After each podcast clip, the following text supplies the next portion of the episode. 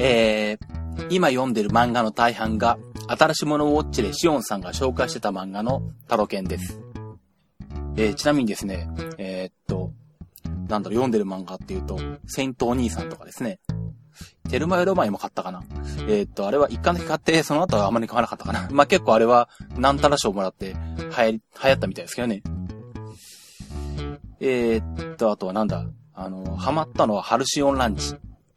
で、これはまだ一巻しか出てないんですけど、えー、っと、サムラヒロアキっていう方が書かれてるんですけどね、このサムラヒロアキさんにハマって、ほとんど読んでますね。で、最近は無限の住人とかもまあ、えー、まあ、とりあえず一回レンタルで全部読んだんですけど、えー、今ですね、コツコツと、えー、古本集めてはですね、えー、デジタル化に勤しんでいるところですね。えー、あとはなんだ、フランケンフラン。これもハマってますね。これもあの全巻揃えたいですね。えー、あとはなんだ、進撃の巨人かなこれはまあ、レンタルで読んだだけですけど、これもなかなか面白いんで新刊が出たら読もうと思ってるんですけども。で、と、まあそんな感じでですね、えー、っと、まあ、本が、えー、本をよく読まれてる、えー、シオンさんと、えー、ゼシカさんが、えー、最近、えー、ザ・ウーマン・ライク・テクノロジーの方でですね、えっ、と、電子書籍の話題を結構頻繁に取り上げられてまして、で、ITMIT の方でもですね、えー、勝手にそれにシンクロしまして、えー、書籍の、えっ、と、自前の電子化ですね、の話をしたいと思ったんですが、その前にですね、ちょっといくつか話しておきたいことがあるので、えっ、と、今回はですね、ちょっとあの、えー、他の話をしまして、次回に、えー、そのデジタル、なんだ、えー、っと、書籍のデジタル化？まあ、いわゆる G 水ってやつですか？えー、その話をですね、次回に、えー、したいと思います。で、じゃあ今回何の話をするかというとですね、とりあえず先日発表になりました、えっ、と、ファイナルカットプロ10ですね。えー、まあ、ファイナルカットプロ、アップ、アップルの、えっ、と、業務用の動画編集ソフトのファイナルカットプロの、えっ、と、最新版ですね。これが発表になりまして、えー、なんかツイッターのタイムラインでは、えっ、ー、と、私とトマト屋さんの二人だけが騒いでたんですけど で、これがですね、まあ、簡単に言うと、えー、まあ、めちゃめちゃざっくり言うと、えっ、ー、と、インターフェースが iMovie-like になってですね、多分あの、初めて、プロ向けの動画編集ソフトを触る人でもなんとなく直感的にできるんじゃないかなというあの、見た目かなり、あの、わかりやすそうな、とっつきやすそうな感じになってます。まあもちろんリアルタイムのあの、なんだ、えっ、と、リアルタイムでその動画を見ながらの編集とかですね、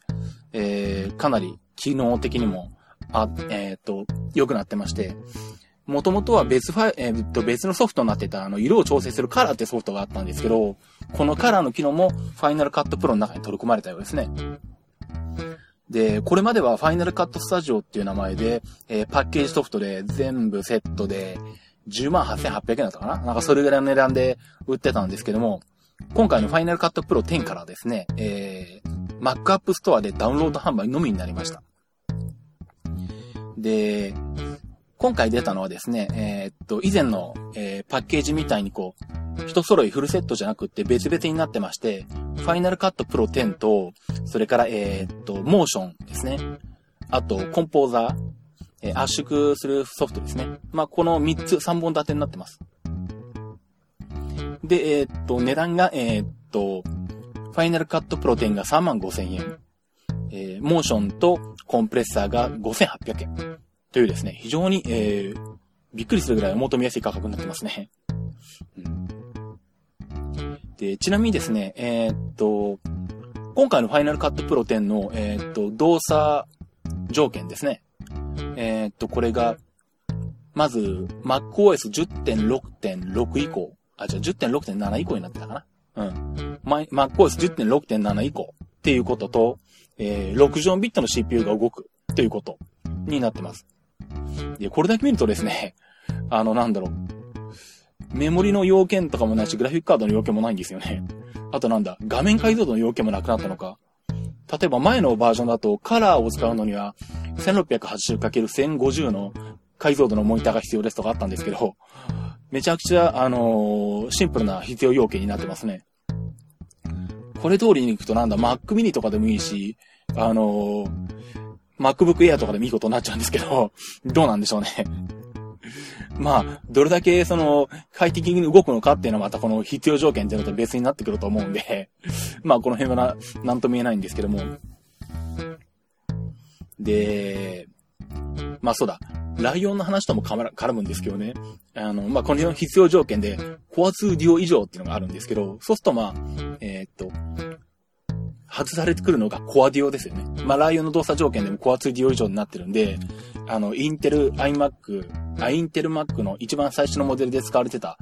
えっ、と、コアデュオという CPU、あれは64ビットに対応しないんですよね。32ビットのみなので、えー、まあ、この Final Cut Pro 10が使えないんですね。で、まあ、同じようにライオンも、えー、コアデュオは対応しないんですけど、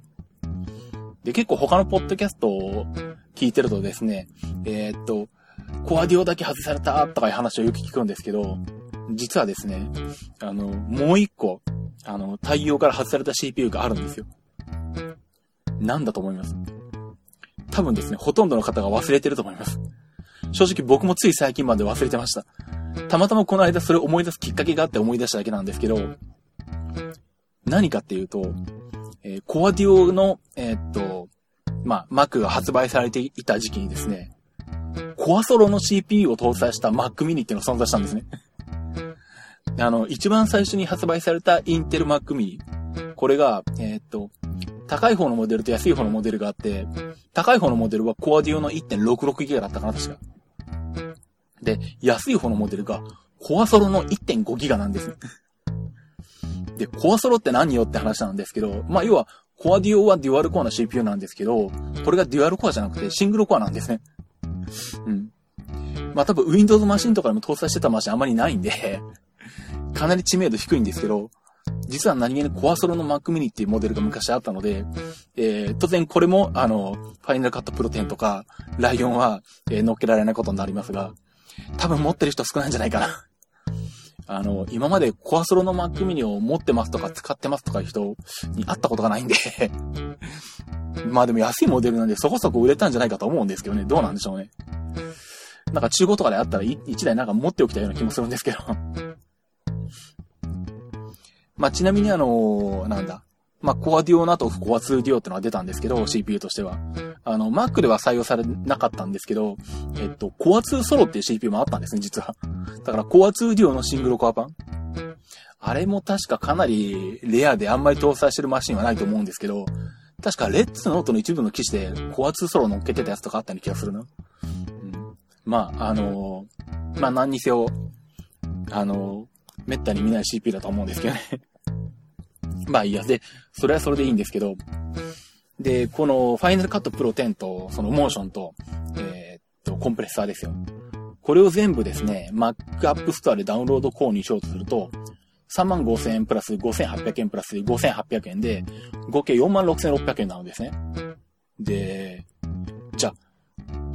これ、これをどうやって安く買うかって話になるわけですよ。で、Mac App Store で買う、買うっていうことは、iTunes カードで買えるわけですよね。まあ iTunes カードを使って、まあ購入することができると。そしたら iTunes カードを安く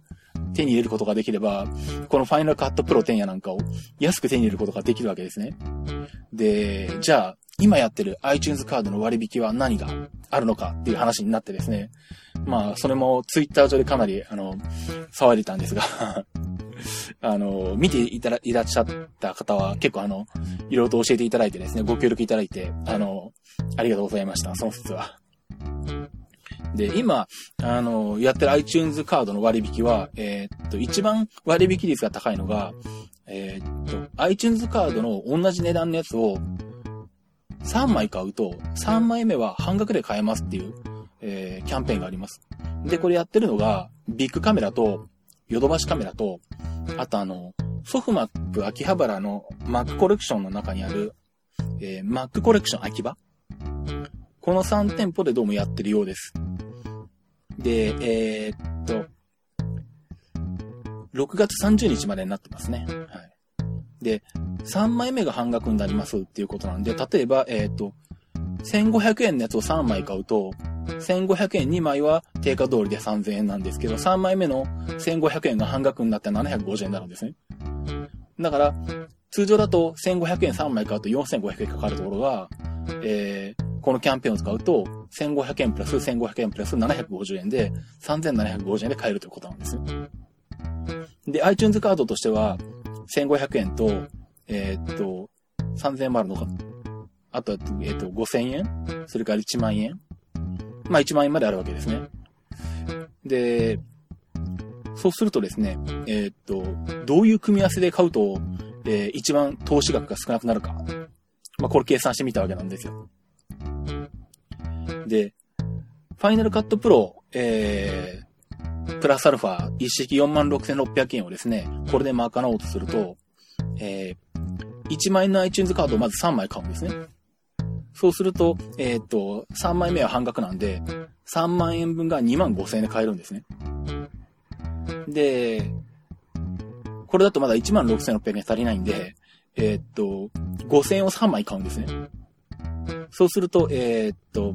3枚目が半額になるから、1万2500円で買えるんですよね。これで1万5000円分。ここまでで4万5000円。で、あと1600円足りないんですね。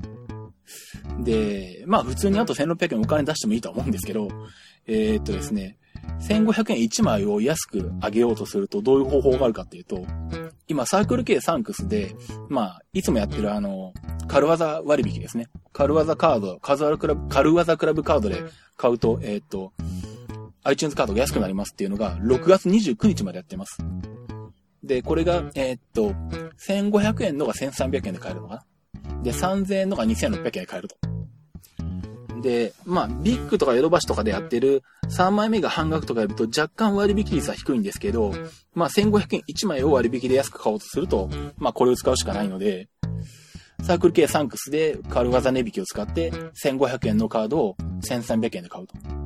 こうすると iTunes カードだけで46,500円分カバーできるんで、あと残り100円はまあ、えー、残ってる金額を当てるとか、クレジットカードから引き落としするとか、っていう方法にすると、えー、ファイナルカットプロ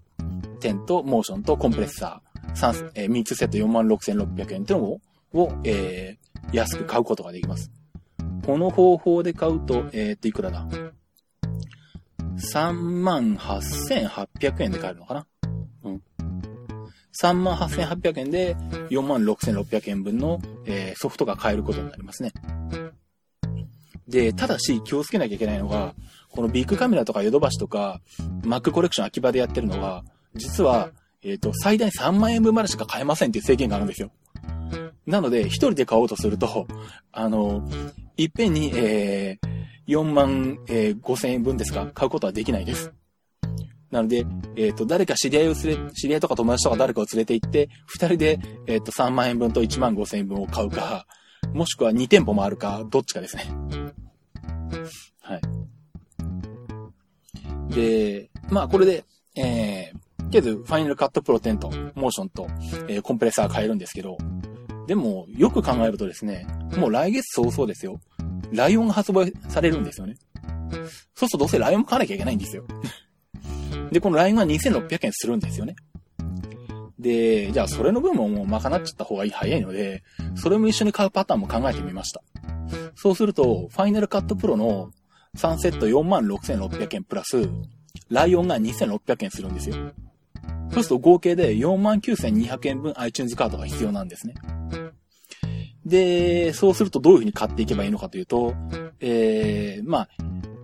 ビッグカメラ、ヨドバシ、マックコレクション秋葉などで、えー、まあ、まず1万円のやつを3枚。まあ、これは同じですね。これが2万5千円で買えると。で、次に5000円分、5000円のやつを3枚。これが1万2500円で買えると。で、それからさらに、えー、1500円のやつを3枚。これが、えー、3750円で買えるんですね。えー、っていう風に、1000円と5000円と1500円を、それぞれ3枚ずつ買うと、えー、49,500円になります。で、これでファイナルカットプロ、えー、関連のソフトと、ライオンの、えー、合計額49,200円をカバーできます。で、えー、っと、これを購入するのに必要な金額が、えー、っと、41,250円。だから41,250円で、えー、49,500円分の iTunes カードが手に入ります。まあ、たださっきも言いましたように、あの、最大3万円というあの上限があるんで、まあ、これも2箇所に分けるとか、2人で行くとかしないといけないわけなんですけど、はい。まあ、あの、あれですね。まあ別に1万円分ぐらい、あの、iTunes ストアに入れとけばいいやって方は、最初からもあの、3万円の2回買った方がめんどくさくないかもしれないですけどね。はい。まあ一応私もあの、運よくですね、なんと6月30日に東京に行く予定があるのでなんていうタイミングなんだと思ったんですけど、まあこの時にあの、まあどこかの店でですね、iTunes カード安く買ってきてですね、まあファイナルカットプロと、あとライオンの、あの、購入用に当てようとえー、思っております。えー、まあ、あの、何かしら急な出費とかなければ買う予定です。ぐらいにしとこうかな はい。ということで、まあ、これはファイナルカットプロ10が発表されましたよというお話と、まあ、その買い方のお話なんですけども、えっと、あとですね、話しておきたいのが、だいぶ前の話になるんですけど、えー、この番組の中で、えー、お話したと思うんですけども、えー、っと、NEC の98ノートを手に入れましたよっていう、えー、話をしたと思うんですね。で、まあそれあの、まあぶっちゃけ言うとあの、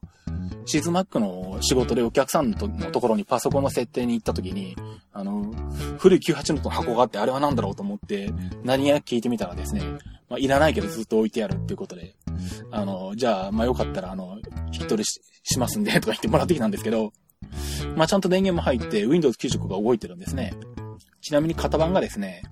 えっと、PC9821NR150 スラッシュ X14F っていう機種です。これがですね、えー、っと、なんだ。まあ、もうちょっと古いやつなのかなと思ってたら意外に新しくて MMX Pentium の 150MHz。で、えー、っと、なんだ。12.1インチの TFT カレクションですね。1024×768。なんでまあそんなに古い感じではないんですけども。で、前回何の話をしたかというとですね、えー、とりあえずこれリカバリしたいなと思ったんですね。で、リカバリしようとして、えー、リカバリ用のそのなんだ、Windows 95の CD は、えー、っと、一緒にあったんですね。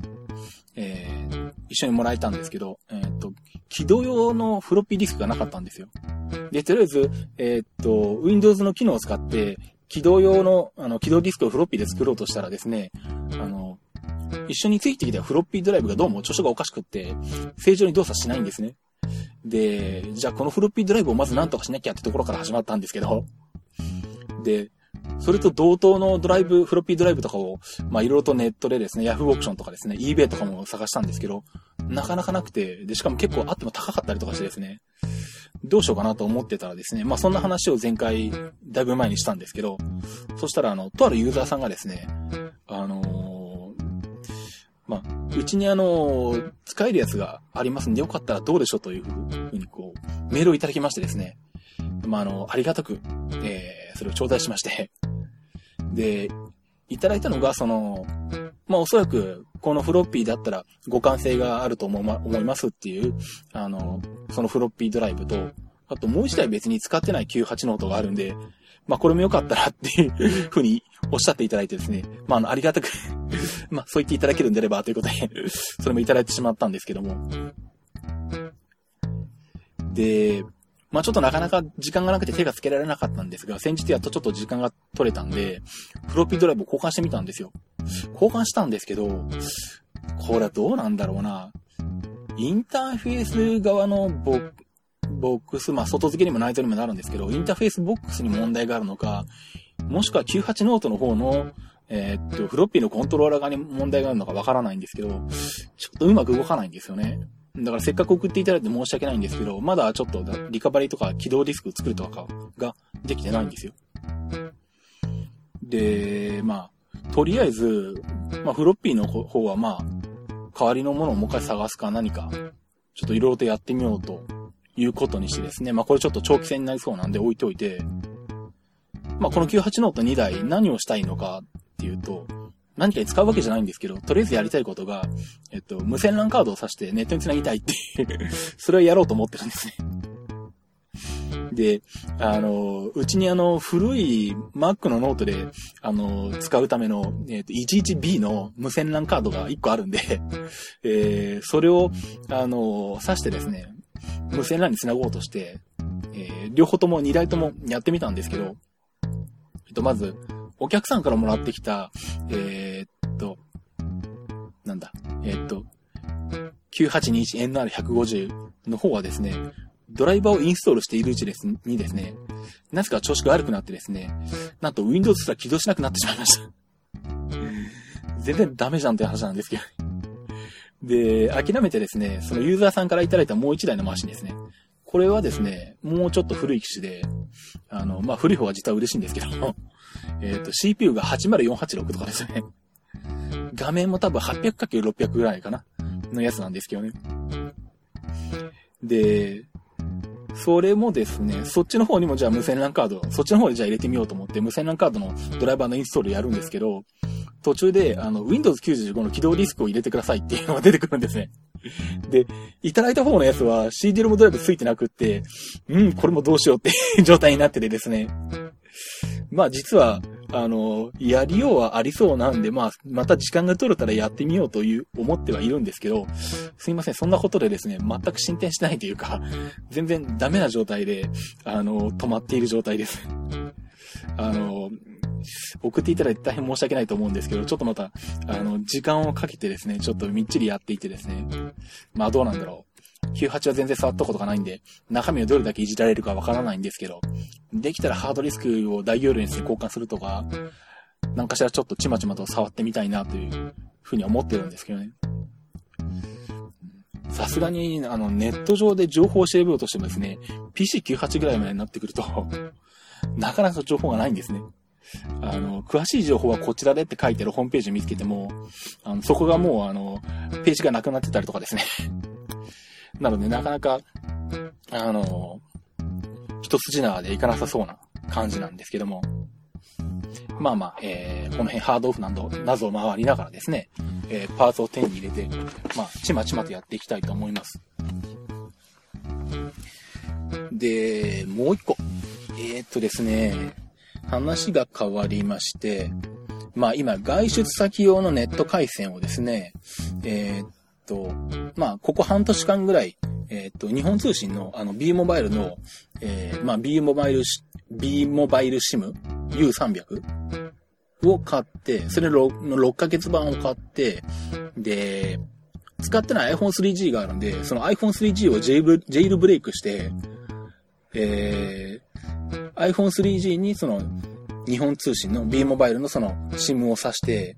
で、えー、そいつを、えー、モバイルルーターにして、えー、外出先でネット回線として使ってたんですね。で、それがまあ半年使って、6月6日ぐらいだったかなに期限が切れて、で、じゃあこの後どうしようっていうのがあったんですけど、で、たまたまその、切れた頃にですね、あの、ジャスコやってるイオンと日本通信が協業で、あの、MVNO で、えー、回線のサービスをやるよっていうニュースが出てきてですね、おっと思ったんですよ。で、まあ、売りは、あの、月額、えー、定額の980円で、えー、回線が使えますと。ドコモ回線が使えますと。で、ただしその980円ってのは、えー、100kbps の制限があるんですね。で、速度の制限によって金額が変わってて、えー、っと、100kbps 制限のプラン A は月額980円。で、400kbps 制限のプラン B が2980円。で、メガ BPS クラスって書いてあるんですけど、速度は書いてないんですけど、これはどうも、あの、ドコモのフォーマ回線の7.2メガを、まあ、ベストエフォートで使えるらしいんですけど、このプラン C ですが、4980円なんですね。で、まあ、目をつけたのはこの4980円のプラン C で、月額4980円で、しかも、ドコモの回線、あの、ドコモの契約と違ってですね、あの、動画に関する制限が一切ないんですよ。だから YouTube も見れるし、Ustream もできるっていう、あの、契約内容なんですね。で、お、これいいじゃんと思って、これを、あの、まあ、4980円で1ヶ月使えるんで、特にあの、契約の縛りとかないんですね、これ。なんで、あ、これちょっと試してみようかなと思ってですね。で、まあこれ、契約できる店舗がかなり絞られてて、静岡県だと浜松とかですね。そんな感じで、あの、どうしようかなと思ってたんですけど、あの、まあ、たまたまこれのすぐ後にですね、名古屋に行く用事があって、名古屋のあの、とあるイオンに行くと、えー、まあ、契約できるというのがあったんで、最初すっかりもうそれで契約するつもりでいたんですね。で、まあ、それで名古屋に出発する日の朝ですね、まあ、ちょっと一回情報は見とこうかなと思って、あの、ググったらですね、この、イオンのこの B モバイルの契約をしたっていうブログがもう見つかりまして、早いな、この人と思ったんですよ。なんかあの、そのブログの人はもう発表当日に契約しに行ってるんですね。で、それを聞いてたらですね、ちょっと、こちらが思ってたの違ってまして、あの、契約の縛りはないんですよ、一切。だから1ヶ月でも辞めれるんですけど、あの、B モバイルみたいに SIM カードをお金出して買うっていう形じゃなくて、あくまでこれ、携帯回線の契約をするんですね。なので、あの、窓口に行って、あの、契約書類を書いて、で、事務手数料3150円がかかって、それで契約するんですね。それで、まあ、プラン C であったら月額4980円。で、支払い方法もクレジットカード限定と。で、そうするとですね、1ヶ月でお試しするのに4980円プラス、事務手数料3150円かかるんですね。さすがに8000円は高いだろうと。うん。まあこれ、まあひょっとしたら続けるかもしれないんですけど、まあちょっと別の考えもあってですね、そんな長くやらない可能性もあるんで、ということで、ちょっと今回これは見送りにしました。で、まあ結局は、えー、また B モバイルの、えー、U300 を1ヶ月分ですね、2980円。まああれをネットで買って、今、それを iPhone 3G に入れて使ってるところです。えー、っと、ここまでで30分弱か。まあ大体予想通りか。これぐらいかかりますね。まあ、えっ、と、もうちょっとだけ話しておくとですね、えっ、と、ちなみにそのなんだ、えー、外出先用のネット回線ですね。その、今考えてるのっていうのが、何かと言いますと、今、まあ、今、まあ、メインでは iPhone4 をソフトバンク回線で、まあ、使、使ってるんですけど、それと別にですね、えー、っと、ドコモの携帯がも、あるんですね。で、もう、ほとんど使ってないんですけど、まあ、昔仕事で、えー、っと、電話をもらってたお客さんが、まあ、その古い番号にかけてくるのを受けるとか、まあ、あとはなんだ、せいぜい、携帯用のなんだ、ホームページの確認とかですね、その程度のことしか使ってなくて、あの、契約も最低の一番安いやつで一人でも終わりになってて、なんだ、基本料金と、えっと、アイモードの315円ぐらいしか払ってないのかな？で、月額毎月1303円で、無料通話料も全然使ってないとかっていう状態で、まあそもそもあの、端末が壊れてるんでまともに喋れないんですけど。まあそんなのがあるんですけど、それがですね、もうすぐ2年なんですよ。多分来月ぐらいで2年とかなじゃないのか。で、これをどうしようかなと前から思ってるんですけど、今ちょっと考えているのがですね、えっと、MNP で au のあの、HTC EVO YMAX あれに行こうかなっていうふうにちょっと思ったりしてるんですね。まあ、っていうのがあの、なんだ。まあ、あの、HTC EVO IMAX、まあ、ご存知の方はご存知だと思うんですけど、あの、いわゆるスマートフォン端末なんだけど、Wi-Fi テザリングができるんですね。だから、その回線を使ってパソコンとか、まあ iPad とか、あの、無線 LAN で繋がるものをインターネットに繋ぐことができると。で、もちろんまあ、電話なんで、携帯電話なんで通話もできると。で、まあ端末自体は Android で動いてるんで、Android 端末なんですよ。で、料金的にもそんなに割高じゃないんですね。あの、ドコモとかだとテザリングすると1万円くらいかかるんですけど、あの、普通の携帯で、まあ、パケットを使い放題にしたぐらいの金額で使えるんで、まあ、それを使うとその外出先回線と、まあ、一応念のために持っている古い電話番号と、えっ、と、一緒にできて、さらに Android も手に入るよと まあ、あの、アンドロイドそんなに使いたいというわけじゃないんですけど、どうしてもあの、シズマックとかでお客さんのところに行くとですね、iPhone 使ってたりすると、スマートフォンの話になって、Android の話もなんか結構聞かれたりするんですね。で、ちょっとまあ1台持っといた方がいいかなとか思ってて、まあ何かしら Android を1台手に入れようかなとちょっと前から思ってたもんですから、そうするとまあ、この HTC Evo IMAX だと全部揃って YMAX もついてくるなとか思っててですね。うん。なんで、これに MNP っていうのをちょっと考えてるんですね。ただまあネットで調べるとどうもなんかこのモデルもあの、なんだ、収束に入ってて、生産終了してて、次のモデルがいつぐらいに出るんだろう。秋冬モデルぐらいで出るかもしれないとかって言ってるんで、すごい微妙なところなんですけど、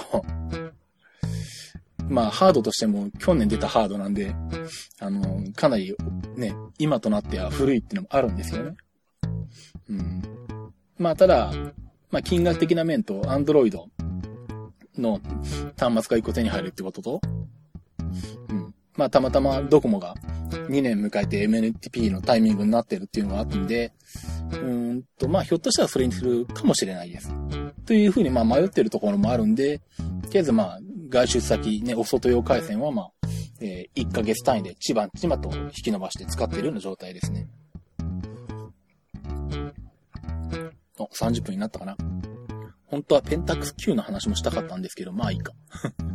えー、ペンタックス Q って何かっていうと、あの、昨日ペンタックスが発表したんですけど、えー、まあ、いわゆる、えっ、と、ミラーレス一眼。超小型の、えっ、と、レンズ交換式の一眼レフで、一眼レフですね。一眼レフじゃないのか。あの、ミラーがないから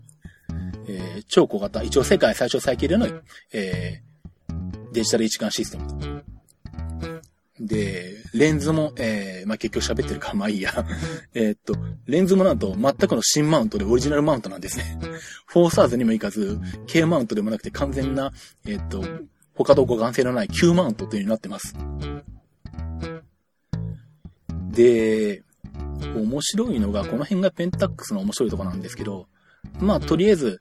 標準の 50mm 相当の単焦点のレンズのセットと、あとはなんだ、もう一本レンズがついてるやつがあるのか。えー、っと、あ、違うわ。えー、っと、35mm 換算で、えー、っと、27.5から83ぐらいだったかな。まあ普通の3倍ズームぐらいの標準ズームと、えー、あともう一個、えー、なんだ。3.2mm だから 17mm 相当ぐらいになるんだったかな、確か。の、えー、フィッシュアイ？魚眼レンズですね。これが、えー、っと、発売されて、この2本がセットになってるのが8万ぐらいなのか。で、さらに別に3本レンズが発売されてるんですけど、この3本のレンズが面白くてですね、えー、っと、Q マウントユニークレンズシリーズっていうシリーズ名がついていて、あくまでお遊び的に使いますよっていう風にこう、なってるんですよ。で、そのために、すんごい、えー、っと、低価格化してあるんですね、レンズが。その代わり、あの、レンズのマウントもプラスチックになってるし、多分あの、まだ実物見たことないんですけど、すごいおもちゃっぽい作りになってると思うんですけど、これがですね、えっ、と、3本出てて、お、3本乗ってない。うんと、なんだ、まあ、100ミリ相当の中望遠と、それから、えー、っと、超広角だったかな超広角のレンズと、えー、っと、なんだっけ。ごめんなさい。ちょっとページを見失っちゃったんですけど、まあ3本ぐらいレンズが出てるんですけど、それぞれ5000円ぐらいで買えるんですね。なんでまあ、これは確かにお遊び程度で買える金額ですよ。うん、で、まあ一方でまあ、あの、標準で付いてるレンズとかちゃんとしてて、あの、あ、なんだ、あ、そうそう。あの、そう。そのお遊びレンズ、トイレンズって言うんですけど、あの、一番すごいなと思ったのは、低価格化するために、えー、っと、オートフォーカスじゃないんですよ。マニュアルフォーカスなんですよ。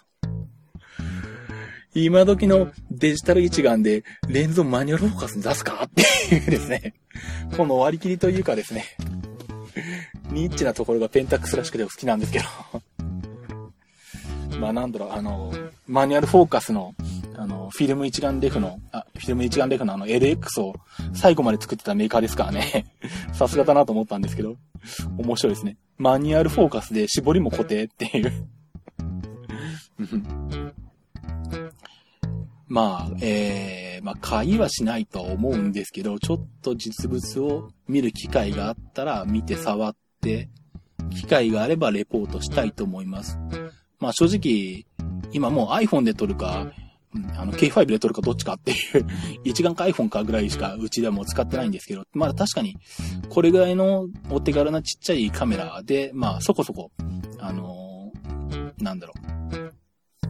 いろいろと使えるカメラがあるんなら、まあ、ね、予算があれば買いたいなという気もしなくもないんですけど、多分予算がないです はい。ということで、えー、っと、35分になったんで、これぐらいで今回は終わりにして、次回ですね、えー、っと、実は我が家で今、大流行。我が家って言ってもまあ、僕と奥さんしかいないですけどいないんですけど 大流行してるですね、あのいわゆる自炊ですね。えー、っと、自作、えー、電子書籍の自作のお話を次回はしたいと思います。ということで、えー、ITMIT でした。では、バイバイ。